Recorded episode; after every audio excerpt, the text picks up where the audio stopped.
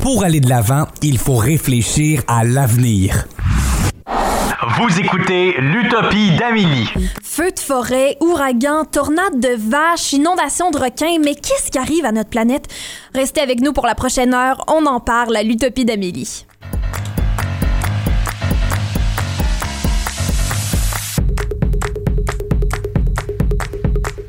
Vous écoutez l'Utopie d'Amélie, moi c'est Amélie Trottier, avec moi Philippe Bourdeau et Mélodie Lorquet. On parle désastres naturels, Philippe. Oui, puis tu sais, les désastres naturels, ça arrive depuis l'existence de notre planète.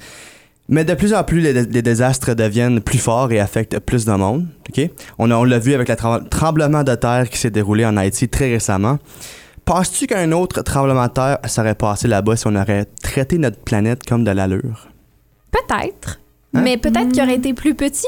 Ouais. Ouais, peut- Tu sais, je mais là, c'est parce qu'il était pas mal intense. Là. Il était C'est quoi? difficile à dire. 7.2? Mais je dois bien dire que quand j'étais jeune et qu'il y a eu le, le fameux tremblement de terre en Haïti, Mhm. euh, et- ben le fameux, il y en avait eu d'autres avant aussi, mais, mais moi ça m'avait vraiment marqué. Puis je pensais que les désastres naturels là, c'était comme une fois dans une vie. Moi aussi, même affaire. Je pensais que c'était la seule fois que j'allais voir ça dans ma vie, mais non, vraiment pas. On dirait qu'il y en a plus qu'avant aussi, hein. Ça finit plus Ah, de, de pas finir. Tu sais, en fin juin, on a ressenti un dôme de chaleur là, dans, dans l'Ouest canadien. Mm-hmm. Euh, on aurait touché le 49 degrés Celsius. Wouh! hey, c'est chaud, là. J'ai chaud. Fais attention, là.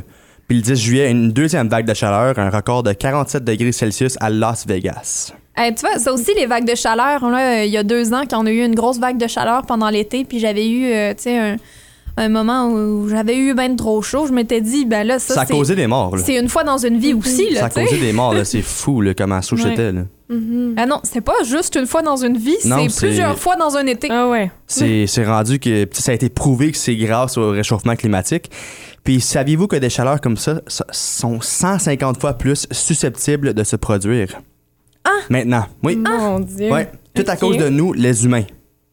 Hey. Caroline, ça, c'est Hey, pas, parce qu'on est hot, ça. Non. Ça, c'est c'est pas parce qu'on est hot. Puis cet été aussi, il y a eu de, beaucoup d'inondations en Europe, en Chine et puis en Inde. En deux jours là-bas, OK? Soit le 14 et 15 juillet, des précipitations de deux jours étaient l'équivalent de ce que nous devrions ressentir en deux mois. Caroline, c'est drôle, tu sais, quand j'ai décidé de mettre sur pied une émission qui s'appelait L'Utopie d'Amélie, là, puis tu sais, de, de penser à, à l'amélioration de notre société, je pensais pas qu'on allait avoir autant de contenu. Non, non mais c'est c'est fou, là. Ouais. Mais on dirait, avant, c'était soit euh, un ouragan pendant l'année, puis Ouais. l'année d'après, un feu. Mais là, tout se passe en même temps. Ouais, là, il y a un feu de forêt, un ouragan, une tornade, euh, une inondation, euh, Ouais. il y a tout, là. Oui. Puis, euh, puis il y a eu beaucoup de feux de forêt. On, on parle des feux de forêt, il y en a eu beaucoup cette année, et c'était c'était fou, là. Ouais. Puis, euh, aussi dans l'ouest nord-américain, mais aussi en Europe. Mais en Californie, OK? Tu sais, le gros feu en Californie, là, Mhm. il, y aurait, il y aurait détruit trois fois plus de végétation cette année comparé à l'année- à l'année passée. Wow. Pourtant, j'ai- je n'ai plus entendu parler l'année passée que Ouais. cette année. Ouais. Mais là, quoi, c'est normal maintenant, quoi? Ouais. Cette année, quoi, c'est c'est rendu la Mhm. norme? C'est Faut comme- choisir euh, duquel qu'on va Ah, parler. on, va, on va parler de celle de 2020, mais ah, ben, à quoi, cette année, c'est arrivé l'année passée, fait qu'on va pas en parler autant. Mhm. C'est comme si c'est rendu normal presque. On en parle tellement moins qu'avant, on dirait. Ça arrive tellement souvent Ouais. qu'on a moins tendance à y pa- d'en d'en parler. Le premier, c'était comme bien intense, puis là, tous ceux après, même s'ils sont plus intenses que le premier, ah, bon, ben. C'est le premier, c'est- ah, c'est- c'est c'est pas arrivé à. Ben, c'est pas arrivé avant, mais C'est comme. du déjà vu. Ouais. Mhm, c'est ça. Maintenant. Ah, ouais. là, là, c'est. Ouais. Mais là, tu sais. Qu'est-ce qu'on en fait de tout ça? Y a-t-il quelque chose on qu'on peut sait- faire? On sait qu'on peut pas les arrêter, tu sais, les désastres nat- naturels, ça se fait pas les arrêter complètement. hein. Mhm. Mais on peut aider à lutter contre le réchauffement climatique. Et j'ai des exemples pour vous. Yes! Est-ce que vous êtes prêts? Oui. Toujours. Et des choses que moi, je devrais faire aussi, mais je le sais. Ben là, faut que tu le fasses. Là, Mais je- là, là- tu le dis à la radio, là- faut que tu le fasses. Ouais, non, là, j'ai pas le choix. Vas-y. Là, j'ai pas le choix. OK, bon. On commence avec des façons de se déplacer de façon écologique. OK, ça, c'est. Char électrique. Oui, Hein, Philippe? mais privilégier la marche, le vélo ou le transport en commun. Ah oui, c'est encore mieux, ça. Hey, pour se rendre à l'école, au travail ou faire un saut à l'épicerie. Mais, puis si votre lieu de, trala- de travail est trop loin pour vous, pour vous y rendre à pied, peut-être essayer le covoiturage. Ben, je sais, j'arrête pas Hey. d'essayer. J'ai essayé tout l'été, puis ça marche jamais avec écoute personne. ça. Si 100 franco-ontariens. Non, franco-ontariens. Hey, je- si 100 ontariens, OK? Oui. Si 100 ontariens le feraient, on pourrait réduire les émissions de gaz à effet de serre de 60 tonnes par année. Wow! vrai? 60 tonnes? Hey, c'est c'est pas rien, là. Puis en plus, on passe du temps avec des amis en- en- en- après le C'est confinement. juste 100 personnes. C'est une bonne chose. C'est 100 personnes. Puis aussi, euh, vivre de façon écologique, il y a les aliments, qui est acheter local. Ouais. On, on dit toujours ah, ach- acheter local, mais c'est pas pour la même raison. Si on achète des produits qui viennent de moins loin, ça cause moins de gaz à effet de serre de se propager. Mmh, Ben oui, parce Hey. qu'il y a moins de déplacements. Ouais. Ouais. Puis tu sais, toi, composter, Ah, j'adore le Compost- Très compostage. important. puis utiliser les sacs réutilisables, come on.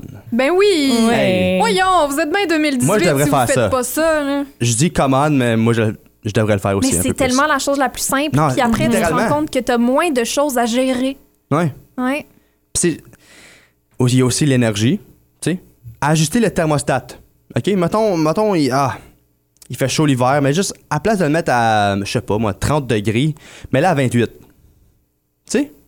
C'est euh, une très bonne idée. L'été aussi. Mais 30 degrés, il fait chaud en tabarnouche.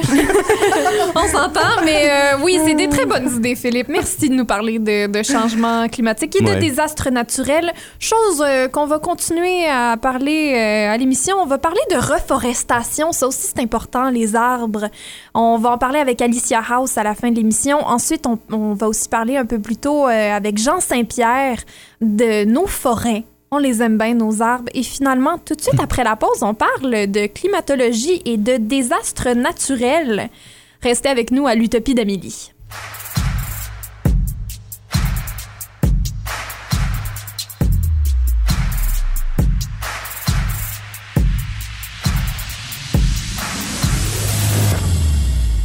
De retour à l'Utopie d'Amélie, on discute de désastres naturels et de changements climatiques aujourd'hui à l'émission et euh, il fallait absolument parler à quelqu'un qui euh, s'y connaissait en climatologie.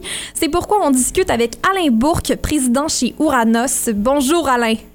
Bonjour. Premièrement, c'est quoi la différence entre le climat, la température et la météo?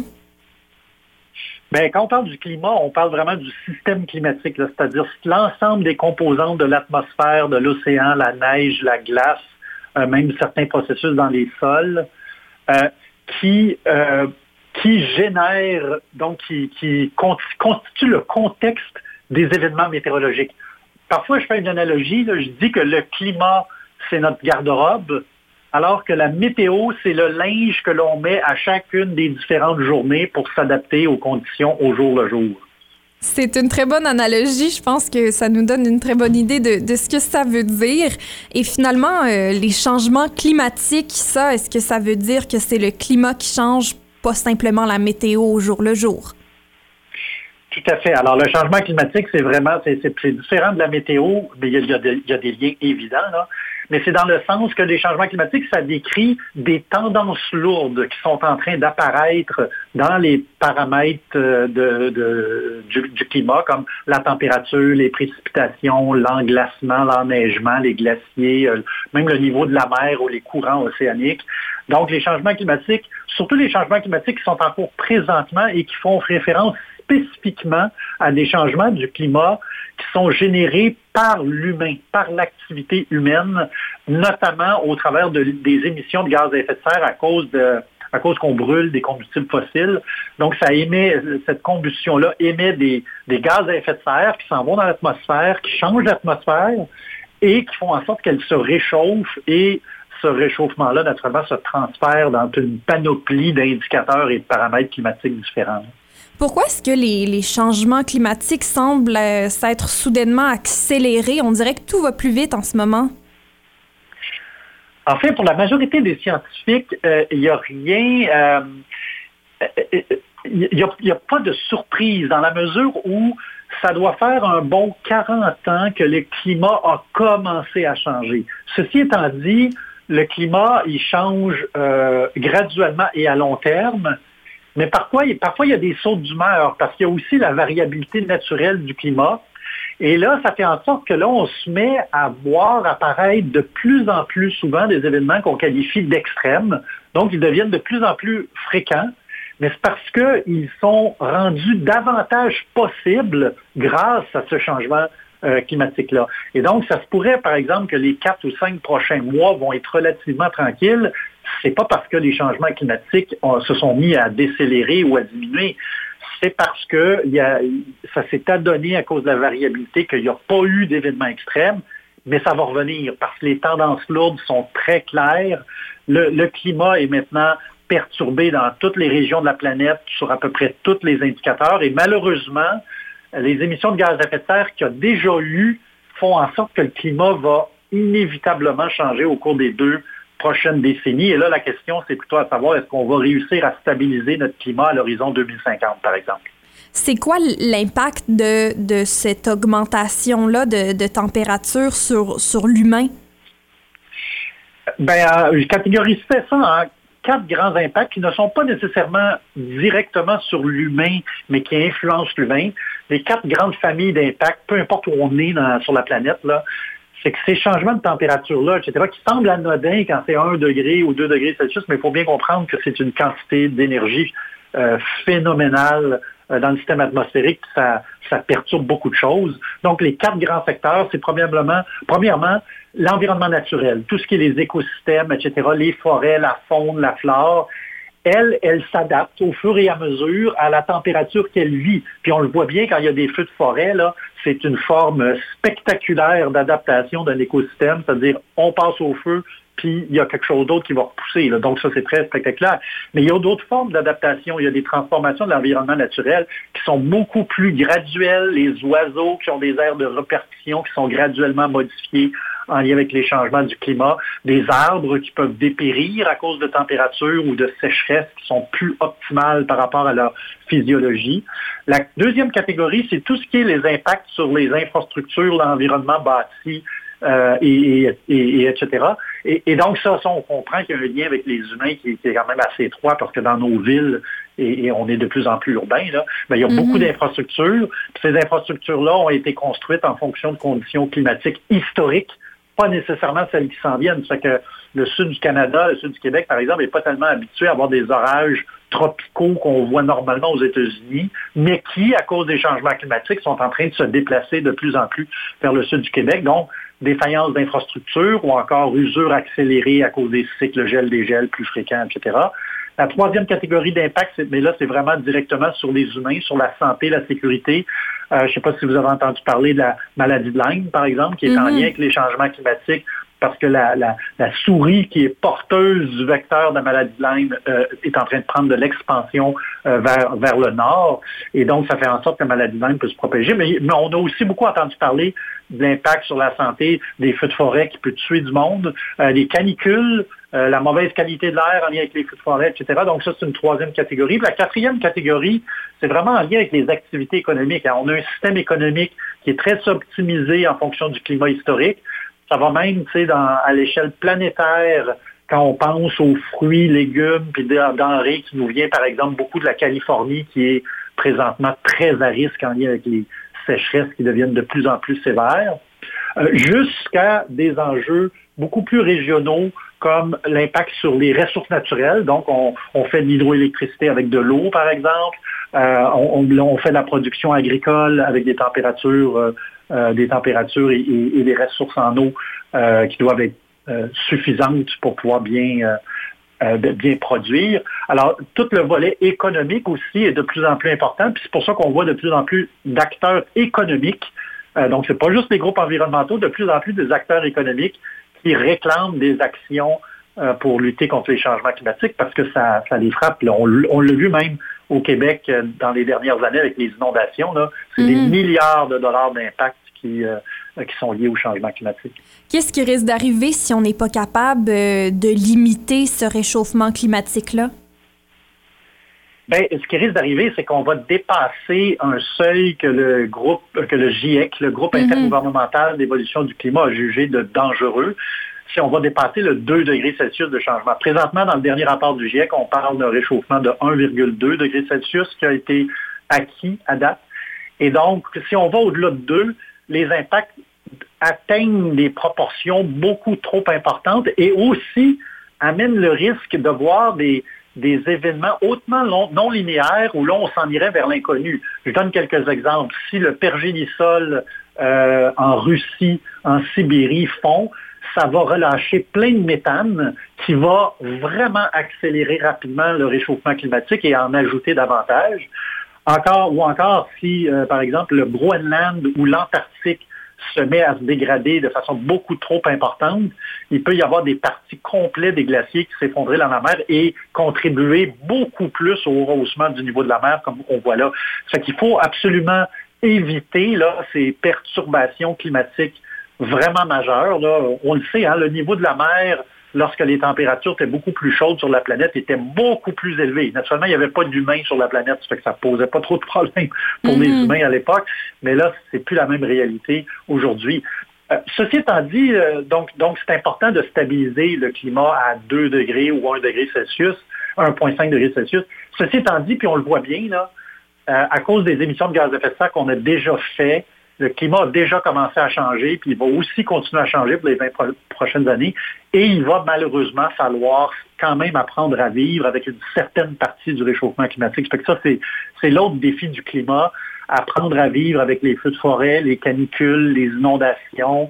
On le voit là, dans le bassin de la Méditerranée.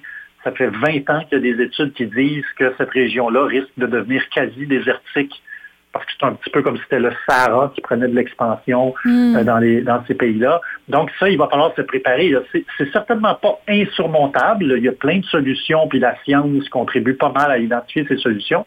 Mais, mais c'est clair que c'est plus le même monde euh, qu'on avait au cours du siècle dernier. Comment est-ce qu'un un climatologue garde espoir? Ben, moi, je garde d'espoir. euh, ben, en fait, c'est un peu triste de dire ça, mais je garde de l'espoir parce que ce que je vois aujourd'hui sur le terrain concrètement est essentiellement ce que la science avait dit qui se produirait il y a, il y a 15-20 ans. Hmm. Donc, on sait que la science peut apporter des solutions puis résoudre des problèmes. Bon, ceci étant dit, à date, on ne nous a pas énormément écoutés, mais j'ai quand même bon espoir qu'au cours des prochaines années, surtout avec les événements qui viennent confirmer cette science-là, ben, que les gens vont beaucoup plus écouter ce que la science fait. Oui, moi aussi j'ai cet espoir-là qu'on va finalement se mettre à écouter les, les, euh, les professionnels, ceux qui, qui étudient le climat depuis très longtemps et évidemment on voit que euh, ça fait des années qu'on en parlait puis c'est sûr que ça se passe, là on peut pas l'ignorer. Merci beaucoup Alain Bourque d'être venu euh, discuter de, de climatologie avec nous. C'était un grand plaisir. Bonjour. C'était Alain Bourque, président chez Ouranos, avec qui on discutait de climatologie. Restez avec nous, on va parler de l'importance des forêts avec Jean Saint-Pierre tout de suite après la pause.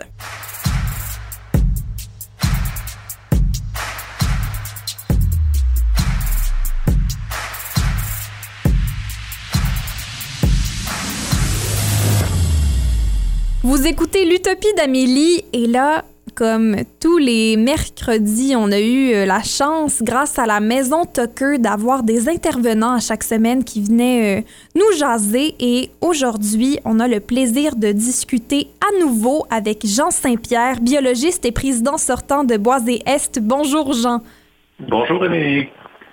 Alors là, aujourd'hui, on parle d'un sujet un petit peu différent, mais toujours dans l'optique des arbres. La semaine de... ou non, pas la semaine dernière, il y a quelques semaines, on a parlé euh, des arbres et de la biodiversité. Et aujourd'hui, on parle des arbres et euh, de leur rapport euh, à l'humain, dans le fond. Euh, L'impact des feux de forêt aussi. On veut parler, je veux parler des feux de forêt, c'est quand même important pour moi. Mais finalement, euh, pour commencer, là, euh, il paraîtrait que les arbres atténuent les écarts de température. C'est bien ça, c'est bien ça. On a tous connu euh, des températures très élevées euh, dans le courant de l'été, euh, quand on a entendu des 28, 29, des 30 degrés avec des taux d'humidité très élevés. On a vraiment euh, vécu l'importance des, en fait, des bénéfices d'avoir de l'ombre, d'avoir des arbres. Et puis, mais il y a des choses que les arbres, on sait tous, les arbres avec leur l'ombrage qu'ils peuvent générer font, font du bien aux humains. C'est vraiment très très important. Qu'est-ce que euh, les arbres euh, apportent aussi de, de plus là, pour les humains? Ah ben, il y a vraiment deux éléments. Euh, il y a l'élément d'ombrage. On sait tous quand on fait des randonnées dans les forêts ou dans un parc euh, ou euh, à l'heure du lunch lorsqu'on travaille en ville, puis on peut prendre des marches à l'heure du, faire des randonnées dans les rues. On, on, observe très facilement à l'heure du lunch le bénéfice de marcher dans, dans, un endroit sur des trottoirs où il y a des arbres. C'est beaucoup plus frais. mais il y a un autre facteur qui est un peu plus, plus scientifique, si je peux me permettre euh, c'est le, facteur de évotranspiration. Euh, alors, c'est un facteur, ça, qui essentiellement fait partie du cycle normal de l'eau. Euh, quand il pleut, l'eau, évidemment, va par terre, et puis ensuite de ça, elle est normalement absorbée par le sol.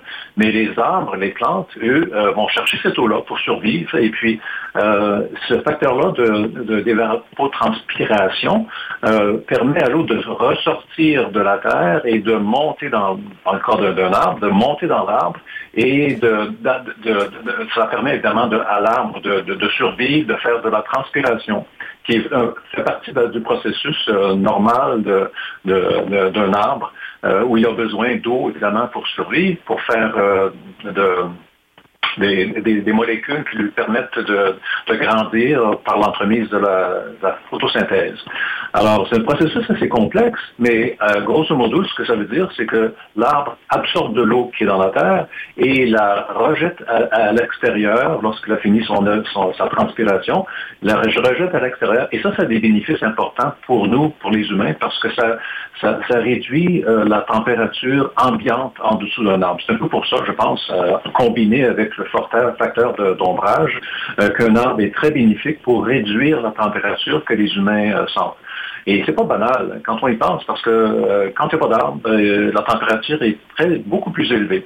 Euh, il y a bien des gens, des scientifiques qui ont fait des études et puis qui ont observé que la température peut être 2, 3, 4, même 5 degrés plus élevée lorsqu'il n'y a pas d'arbre. Alors, c'est assez facile. Là, la prochaine, occasion qui fera 30 degrés dehors, là, pourriez, à la limite, les gens pourraient aller rester pendant quelques minutes en plein milieu d'un endroit soit bétonné ou asphalté.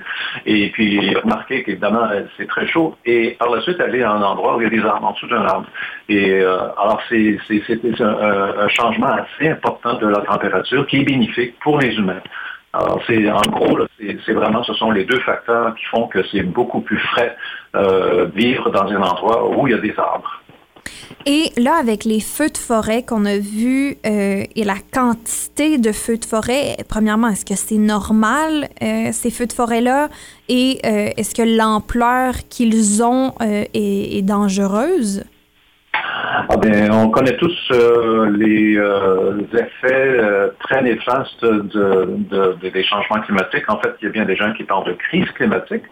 Euh, un virage très important et nécessaire d'après les scientifiques qui ont émis un rapport euh, un peu plus tôt euh, cet été sur l'augmentation de la température. et puis on, parle des fois de même un degré, un degré et demi. Ça semble relativement peu, mais c'est très important et les, scientifiques s'accordent pour dire que si on ne fait pas rien, il va y avoir de plus en plus de périodes très très chaudes. Euh, qui vont évidemment occasionner des feux de forêt. Euh, je ne suis pas euh, scientifique dans le domaine des feux de forêt, mais ce qu'on nous dit, ce qu'on nous rapporte, c'est qu'il y a certainement une augmentation assez importante du nombre de feux et évidemment de l'intensité de ces feux-là. Et ça a des impacts très importants parce qu'on sait bien que les forêts, on sait bien que les forêts ont, un facteur, ont un facteur qui diminue la température euh, et, ça, ça, donne des effets très néfastes sur euh, la biologie, la biodiversité, évidemment, et les humains. Qu'est-ce que euh, des forêts en santé vont, vont pouvoir apporter, là, autre que ce que tu nous as déjà dit? il y a quand même des, des atouts qui vont au-delà de l'humain? Ah ben oui. il y a évidemment la biodiversité est très, très, très importante. Euh, mais une liste d'autres euh, éléments. On ne peut pas parler d'arbres euh, sans, sans, parler de tous les services que les, les arbres et les forêts offrent aux humains. En ville, on peut certainement voir qu'il y a une réduction du, du- bruit parce que les arbres absorbent le, son. Les parcs et puis les espaces verts ont aussi des, ont des impacts très positifs sur les humains en ce qui a trait à leur bien-être. Euh, il n'y a pas tellement longtemps, j'ai partagé le- les, reche- les re- les recherches qui euh, indiquent que les gens qui prennent des marches euh, dans les forêts ont une santé, sont plus relax, sont plus, sont moins stressés. Et puis il y a des molécules. Maintenant, il y a des molécules qui ont, été étudiées qui ont vraiment confirmé qu'il y a un bénéfice sur les humains. Il y a aussi, évidemment, on parle de changement climatique. Euh, les arbres absorbent jusqu'à 25 de, le- du dioxyde de carbone. Alors, euh, on sait bien que planter des arbres, c'est très bien, mais il faut aussi considérer que la déforestation a un effet inverse. Hmm. Alors, c'est important de s'assurer que les, que, que- que les arbres que l'on a euh, sont, sont maintenus, sont maintenus en santé et qu'on en plante d'autres. Euh, les arbres aussi produisent de l'oxygène. C'est un, un- une, des, fonctions des, plantes, c'est de produire de l'oxygène. Euh, on ne savait pas trop il y a peut-être euh, 15-20 ans passés, mais les arbres euh, absorbent aussi des polluants euh, dans les airs. Euh, ils ont la capacité d'absorber certains polluants, autant dans les airs que dans les eaux. Euh, les terres humides, où il y a beaucoup d'arbres, ils absorbent des, des, euh, des- des- des- des éléments toxiques euh, qui sont évidemment très utiles pour, pour les humains. Évidemment, en partie, on ne devrait pas polluer, mais euh, c'est toujours le cas qu'il y a toujours un peu de pollution qui se produit. Est-ce que. Alors, il y a- oui. il y a beaucoup de- de- d'autres attributs qui sont, qui sont très importants qu'on devrait considérer. Est-ce qu'on pourrait dire que euh, les... euh, mon Dieu, je perds la voix, je suis tellement émue de, parler d'arbres. Est-ce qu'on pourrait dire que les arbres euh, sont aussi euh, un peu nos, nos balais ou nos, nos nettoyeurs? Là, si, si on avait plus d'arbres, tout serait plus propre à un certain niveau, dans l'air en tout cas? Oui, oui, il y a certainement euh, un, élément important. Évidemment, il y a une capacité maximale. si on, euh, on considère euh, un endroit qui est très très pollué, les arbres ne pourront pas tout faire, mais ils ont certainement une, une fonction très importante. Puis à ce sujet-là, euh, euh, ça, ça- ça me, ça me partage- ça me tente de partager euh, des études qui ont été faites sur euh, les, les services, ils appellent ça des services écosystémiques. Alors, euh, ça, c'est des- tous les services qu'on peut voir de nos propres yeux. Quand on parle de biodiversité, on sait bien que les forêts sont bien importantes pour les oiseaux, les amphibiens, les animaux, mais aussi d'autres services comme celui de filtrer des, des- des polluants de, de l'air et de l'eau. Ces, fonctions-là ont déjà été calculées en fait de valeur, en valeur de dollars.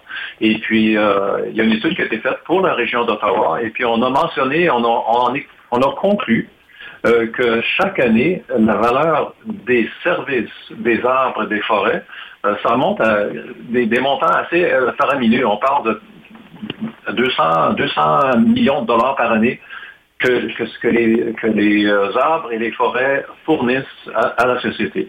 Si on peut regarder même euh, un seul arbre, il y a une étude qui a été faite euh, euh, aux États-Unis par euh, l'Agence environnementale. Et puis, euh, bon, des fois, on a certaines hésitations payer, euh, je sais pas moi, des milliers de dollars pour transplanter des arbres.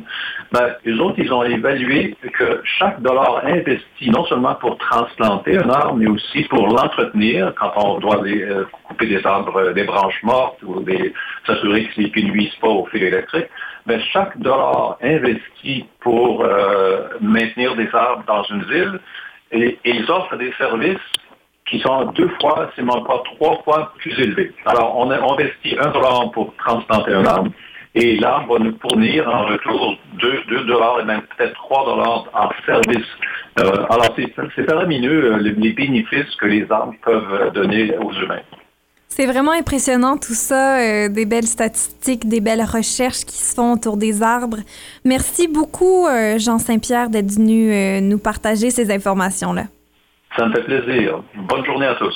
Bonne journée. Merci aussi à la Maison Tucker de nous avoir mis en contact avec Jean Saint-Pierre, biologiste et président sortant de Boisé-Est, qui nous a parlé de l'importance des arbres euh, deux fois là, euh, plutôt qu'une pour nous rappeler à quel point c'est important et à quel point nos chers arbres en font beaucoup pour nous.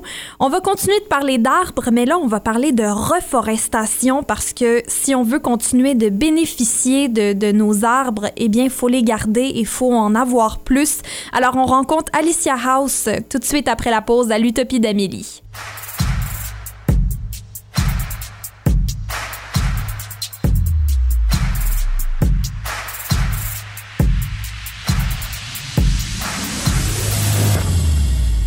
De retour à l'Utopie d'Amélie, on discute de reforestation avec Alicia House de la Conservation de la Nation Sud. Bonjour Alicia. Bonjour. Pour commencer, c'est quoi euh, les offices de conservation euh, en Ontario, puis c'est quoi la conservation de la Nation Sud? Oui, absolument. En fait, euh, les offices de protection de la nature, c'est des organismes qui sont spécifiques en Ontario. il y en a 36 dans la province. Puis c'est des organismes à base de bassins versants. fait que dans le cas de la conservation de la Nation Sud, notre bassin versant, c'est celui de la rivière de la Nation Sud. Fait que ça, ça, ça apporte notre juridiction euh, de jusqu'à Prescott, près de la rivière euh, Saint-Laurent, et jusqu'à la rivière euh, des Outaouais, près de Plantagenet, où est-ce que la rivière euh, s'y déverse. et puis, comme avec les autres offices de protection de la, de, la nature en Ontario, la juridiction peut être un peu plus large que ça, mais on se concentre euh, vraiment là-dedans pour les gens et euh, l'environnement à, travers de notre bassin versant. Puis les, le but principal de nos offices, c'est de protéger les gens et leurs propriétés. Fait qu'on offre une panoplie de services et de programmes, euh, tout reliés à ce mandat principal de protéger les gens et leurs propriétés. Plus tôt dans l'émission, on parlait avec Jean Saint-Pierre de l'importance des arbres, mais de quelle manière est-ce que les arbres euh, et euh, la protection des gens, ça a un lien direct?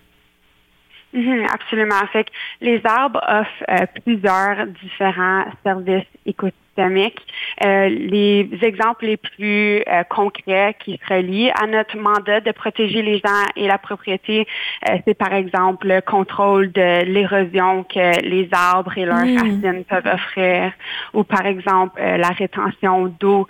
c'est très important pour nous de surveiller les niveaux d'eau à travers notre juridiction quand, quand on parle de la, quantité d'eau disponible aux gens et euh, des risques d'inondation et tout ça. Et juste généralement, euh, les arbres se relient vraiment à la qualité de vie des gens.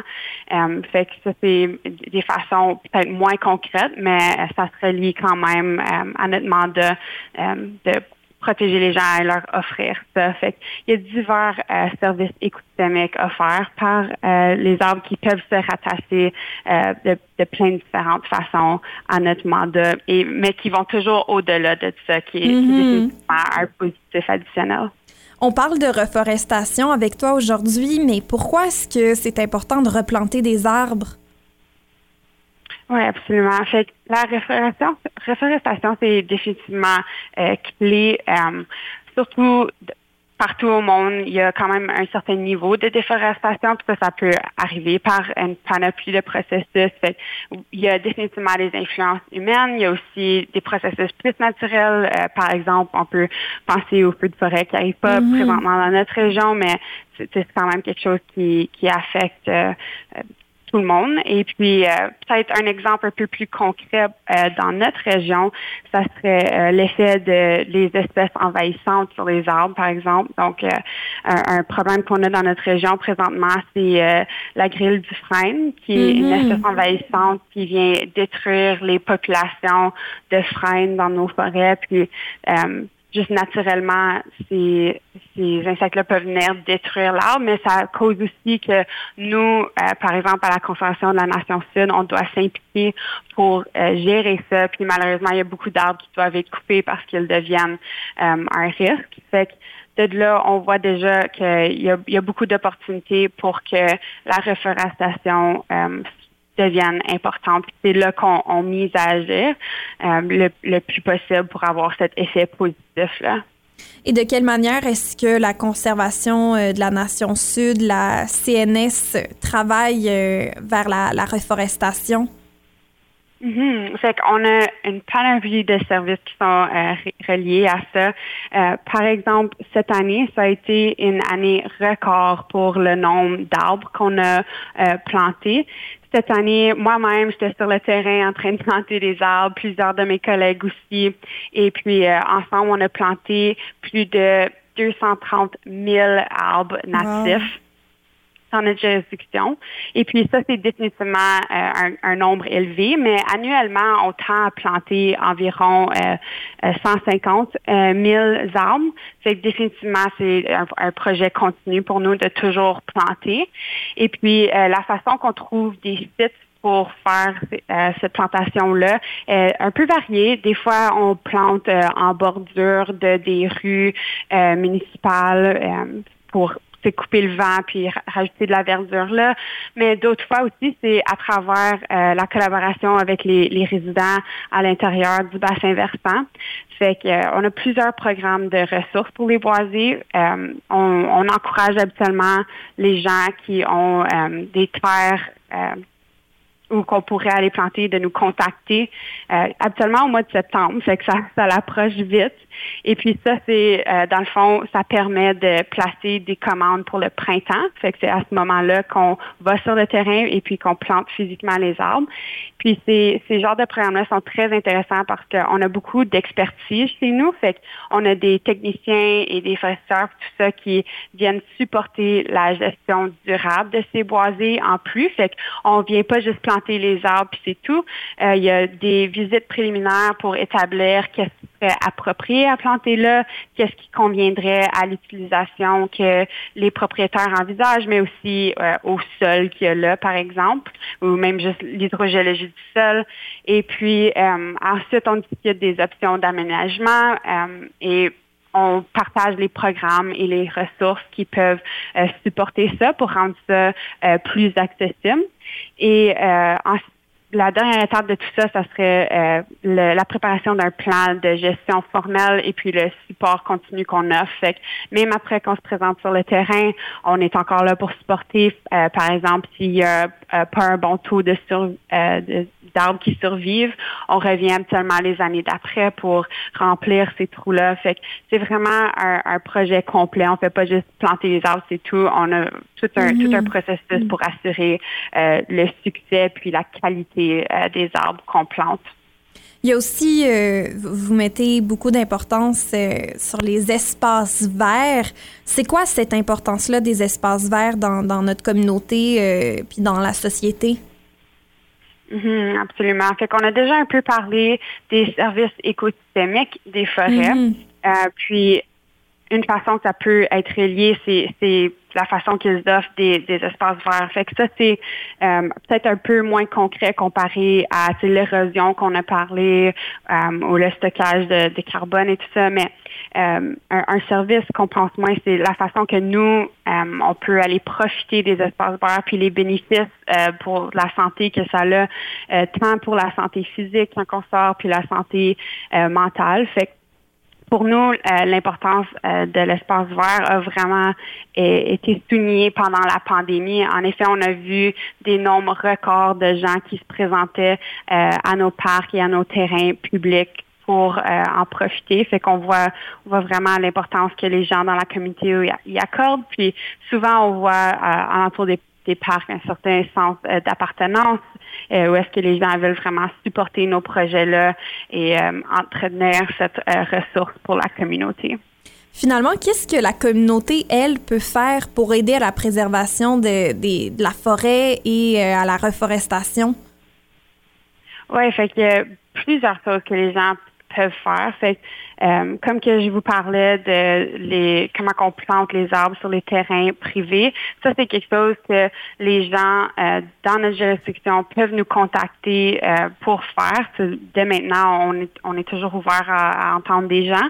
Et puis ça, ça peut s'appliquer au-delà de notre organisation. Fait qu'il y a il y a 36 autres euh, offices de protection de la nature en Ontario qui peuvent euh, supporter ça. Puis on encourage les gens même à l'extérieur de notre juridiction de faire un, un suivi là-dessus. Et puis il y a plusieurs autres euh, organismes, même si on est à l'extérieur de l'Ontario ou euh, si, on, si on veut faire un suivi avec ces autres organismes-là qui travaillent au, au niveau du Canada. Fait euh, par exemple, il y a Canard Illimité, la Fédération euh, ontarienne des pêcheurs et chasseurs, Conservation de la Nature Canada, puis tous les, les niveaux de gouvernement, ils ont plusieurs programmes pour supporter ça. Fait que juste parce que vous êtes en dehors de, de notre juridiction, ne veut pas dire que euh, ce dont on a parlé euh, s'applique. Euh, il y a toujours des organismes prêts à supporter ça. Fait que ça, ça serait la première chose pour euh, planter. Et puis, les résidents sont évidemment bienvenus de planter par eux-mêmes euh, si c'est quelque chose qu'ils sont capables de- d'entreprendre par soi. Et puis, euh, au niveau de les espaces verts, puis comment que les gens peuvent supporter ça, pour moi, je crois que la première étape, c'est euh, de sortir, profiter des espaces verts, créer ce sens de connexion-là, puis euh, ce sens d'appartenance-là. Fait que dans, dans notre juridiction, on a 14 aires de conservation avec euh, d'autres terres publiques et de l'infrastructure publique. Fait que, euh, plus de 20 000 acres de terres publiques. Euh, ça, ça inclut des sentiers, des accès à l'eau, des aires de pique-nique, fait amplement d'opportunités pour les gens avec euh, des intérêts divers de venir euh, connecter. Fait on, on encourage absolument que les gens viennent profiter de ça, puis qu'ils voient la, la différence entre des espaces verts de qualité qu'on gère. Et de là, il y a aussi des opportunités si quelqu'un euh, ressent ce sentiment d'appartenance à un espace vert, euh, de faire du bénévolat, puis de supporter ça et de venir euh, participer à la bonne gestion durable de ces terres-là. Et même au-delà de ça, il y a un, un programme qui peut permettre aux gens, s'ils sentent qu'ils euh, appartiennent à un terrain qui a une certaine valeur euh, en tant que- qu'espace vert, il y a plusieurs programmes à travers euh, tout le pays vraiment. Et puis nous, on participe à ça euh, chez la Corporation de la Nation Sud, euh, de recevoir des dons de terre. Fait que plusieurs de nos parcs sont en effet des dons que les gens voulaient protéger cet espace-là en perpétuité. Fait que nous, on prend, on, on fait l'acquisition de ces terrains-là et puis on s'assure que ça donne des opportunités euh, éducatives euh, et des opportunités pour la communauté d'en profiter.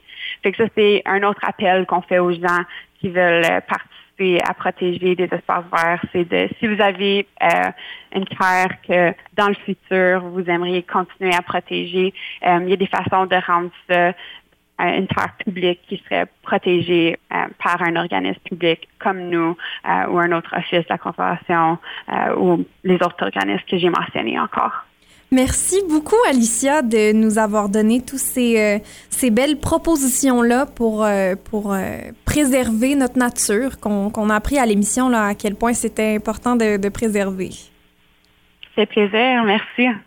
C'était Alicia House de la Conservation de la Nation Sud. Je remercie euh, les invités de la journée. On a aussi discuté avec Jean Saint-Pierre, notre invité euh, qui est venu nous jaser euh, de la maison Tucker et avec qui on a parlé de, de, forêt et aussi de, de l'importance de nos arbres. Et finalement, on avait discuté aussi avec Alain Bourque d'Ouranos, de climatologie et de désastres naturels. Donc, à l'émission, on a vraiment compris à quel point notre nature est importante à conserver et euh, je remercie Philippe Bourdeau et Mélodie Lorquet d'avoir été avec moi aujourd'hui. Moi, c'est Amélie Trottier et sur ce, on va se laisser sur une chanson. Cette semaine, on, écoute des chansons à, tous les jours euh, à la fin de l'émission et euh, dans la thématique, bien évidemment, fallait écouter les séquoias de pommes. On se retrouve demain.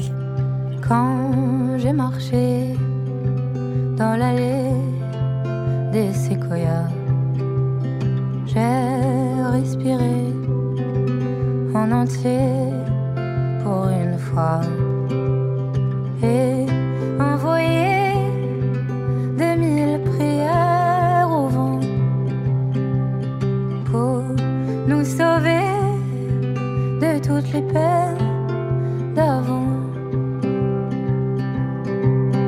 Avant,